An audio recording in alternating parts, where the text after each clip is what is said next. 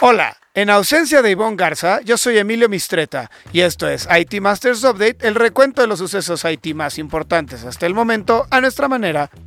América Latina y México en particular reprobados en gestión de espectro. Nvidia alcanza el billón de dólares de capitalización bursátil. Renuncia a la encargada de moderación y política de contenido de Twitter. Elizabeth Holmes, antigua CEO de Teranos, inicia su sentencia en prisión. En así lo dijo el vicepresidente de estrategia de mercado de BIM, Jason Buffington. El Instituto Tecnológico y de Estudios Superiores de Monterrey es una de las historias innovadoras. Todavía en las nubes, la adquisición más grande entre las tecnológicas. Para el IT Masters Insight tendremos a José del Ángel, CIO de Dana Holding Corporation. Para el subsecretario de Transporte Rogelio Jiménez Pons, en México falta dar el paso político para ajustar los costos del espectro y no perder inversiones. Irónicamente, al representar al gobierno de México en el Mobile 360 de la GSMA, confió en que el nearshoring sea un incentivo para que desde el Poder Ejecutivo, en concreto, la Secretaría de Hacienda, realicen los cambios demandados. Pero antes de entrar en materia, revisemos otros temas candentes en el dossier. Nvidia cruzó por momentos la barrera del billón de dólares de valor bursátil el pasado 30 de mayo, una marca que solo Apple, Microsoft, Alphabet y Amazon han alcanzado. Desde días antes, las acciones del fabricante de chips se dispararon tras reportar buenos resultados trimestrales. Incluso el pasado 25 de mayo, la empresa ganó 184 mil millones de dólares en un solo día, la tercera mayor subida jamás registrada en la bolsa de Estados Unidos. Nvidia ha sido impulsado por el frenesí de la inteligencia artificial y la posibilidad de poner un alto al aumento de las tasas de interés de la Reserva Federal de Estados Unidos. Sus unidades de procesamiento de gráficos o GPU son clave para las plataformas de inteligencia artificial generativa como ChatGPT de OpenAI y Barth de Google. Esta semana en Historias Innovadoras, donde le contamos acerca de un proyecto ganador de las más innovadoras, es el turno del Instituto Tecnológico y de Estudios Superiores de Monterrey. Francisco Iglesias, director editorial de NetMedia, nos cuenta. El Instituto Tecnológico y de Estudios Superiores de Monterrey, o ITESUM, es una de las más innovadoras 2022 con el proyecto Comprobación Inteligente de Identidad para Facturación Electrónica para el que destinó 50 mil pesos. Su innovación de producto o servicio consiste en la integración de inteligencia artificial y la automatización robótica para el proceso de lectura e interpretación de las constancias de situación fiscal de clientes y colaboradores de la institución. La solución se empaquetó y se puso a disposición de alumnos, padres de familia y colaboradores mediante una opción de autoservicio que use el asistente virtual institucional TechBot. Con este chatbot se agilizó sustancialmente el proceso de obtener la información necesaria para facturar en el sistema 4.0. Ahora, los clientes y colaboradores de la institución pueden proporcionar sus datos de una forma rápida, sencilla e intuitiva. La líder del proyecto fue Carmen Isabel Reyes Peraza, gerente de gestión de información, analítica e inteligencia de datos del ITESEM. Muchas felicidades a ella y su equipo por ser una de las historias innovadoras 2022.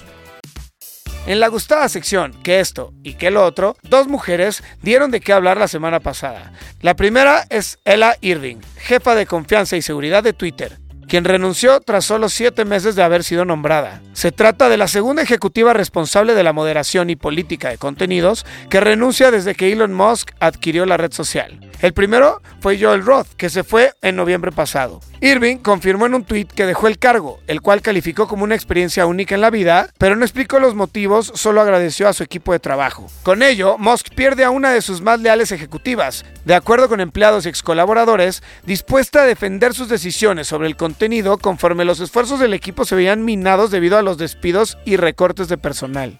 La segunda es Elizabeth Holmes, caída en la deshonra por fraude en su malograda startup Teranos. La semana pasada empezó su sentencia de 11 años y 3 meses en una prisión de baja seguridad en Bryan, Texas. Las 655 presas de Bryan son requeridas a trabajar en la cafetería o en una fábrica manufacturera donde la paga comienza en 1.15 dólares la hora. Antes, Holmes, de 39 años, deberá probar sus fortalezas en áreas como negocios, contaduría, números, lógica, mecánica y habilidades sociales. Como se recordará, fue hallada culpable de cuatro acusaciones de fraude y conspiración por falsas afirmaciones sobre la detección de enfermedades con solo unas cuantas gotas de sangre. entre ella y su socio Ramesh Balwani, deben restituir 452 millones de dólares a los inversionistas defraudados. Todavía en las nubes, sigue la adquisición de Activision Blizzard por parte de Microsoft, que se acerca al año y medio de anunciarse y no concretarse. La transacción de 69 mil millones de dólares, la más grande para una adquisición entre las tecnológicas, enfrenta una serie de obstáculos legales, demandas y consultas de los gobiernos de todo el mundo. Microsoft y Activision tienen hasta el próximo 18 de julio para cerrar el acuerdo, o de lo contrario, se vuelve necesaria una renegociación y el riesgo de que alguna de las partes se desista. La operación ha sido aprobada en la Unión Europea, Ucrania, Arabia Saudita, Brasil, Serbia, Chile, Japón, Sudáfrica, Corea del Sur y China. Solo en el Reino Unido se rechazó y está en revisión en Nueva Zelanda, Australia, Estados Unidos, donde se irá a juicio aún sin fechas claras. ¿Se logrará? Esta semana en Así lo dijo, donde resaltamos una frase que a lo largo de la semana las y los reporteros de IT Masters Mag hayan escuchado de conferencias o entrevistas, tenemos al vicepresidente de estrategia de mercado de BIM, Jason Buffington, quien al presentar en América Latina los resultados del informe de la compañía Tendencias del Ransomware 2023, destacó los resultados en América Latina sobre las estrategias de respaldo. Escuchemos. Organizations were asked about um, they on-prem using servers. They could recover to a cloud, or their plan included both options. Um, they could have the flexibility to recover to both. And LATAM, as a geography, actually had the highest percentage of respondents who said they could recover to both. And as a as a disaster recovery person, I got to tell you that is the right answer. Right? It might be nice to recover to on-prem servers, but if your servers don't have that option, you know, you should go to a cloud. Or if you want to recover to cloud, but all of a sudden, you know, uh, the location is too far or not geographically serviceable, on-prem is the option. I like flexibility when it comes to DR recovery planning, and actually, LATAM had the highest percentage of organizations that had a, a hybrid approach or capability um, for DR. Um, uh, the U.S. was actually the most dependent on physical infrastructure. Um, and APJ was the most uh, cloud friendly. También queremos escucharle a usted. Si tiene algún comentario constructivo o sugerencia de nuevos temas, escríbalo en redes sociales con el hashtag ITMastersUpdate. Estaremos pendientes de su retroalimentación. Ahora sí, el tema candente de la semana. En el marco del Mobile 360 de la GSMA y el Congreso Latinoamericano de Transformación Digital celebrado en México, Pau Castells, director de análisis económico de GSMA Intelligence, sentenció que en América Latina existe una asignación de espectro insuficiente y en condiciones poco favorables para facilitar el despliegue de redes. De acuerdo con un análisis de más de 2.000 asignaciones realizadas en la región, Castells dijo que la asignación de espectro se encuentra por debajo del promedio de Europa o de países de la OCDE. México, en particular, es el peor ejemplo donde el pago de tarifas anuales del espectro es tan alto que ha obligado a operadores como Movistar y ATT a devolver frecuencias. Eso sí, Alejandro Cantú, director de negocio mayorista y asuntos públicos de América Móvil, el agente preponderante del país, dijo en su oportunidad que pese a los altos costos del espectro, todos los operadores de telecomunicaciones deben invertir si desean ganar en el mercado. Estaremos pendientes de la evolución del tema. Para el IT Masters Insight de la semana, en la que un líder IT nos comparte una recomendación de algún reporte, libro, reflexión o estrategia, es el turno de José del Ángel, CIO de Dana Holding Corporation.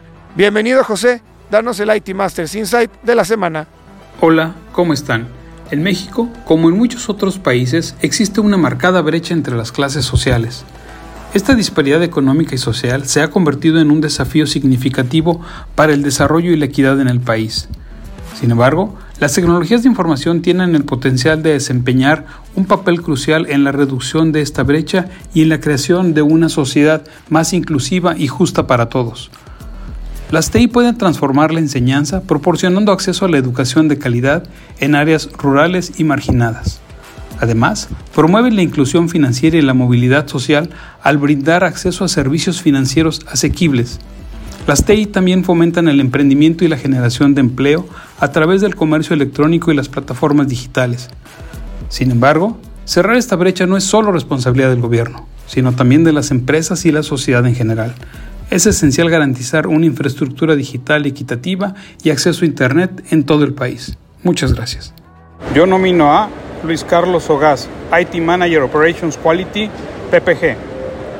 Muchísimas gracias José por tu IT Masters Insight de la semana. Buscaremos a tu nominado para el próximo episodio. Y si quiere leer más sobre lo que aquí le contamos o novedades del mundo IT, visite nuestro sitio web itmastersmag.com o síganos en redes sociales como NetMedia. Hasta aquí este episodio de IT Masters Update, porque su opinión es más valiosa cuando está bien informada. Tiene aquí una cita todos los lunes. Buen inicio de semana.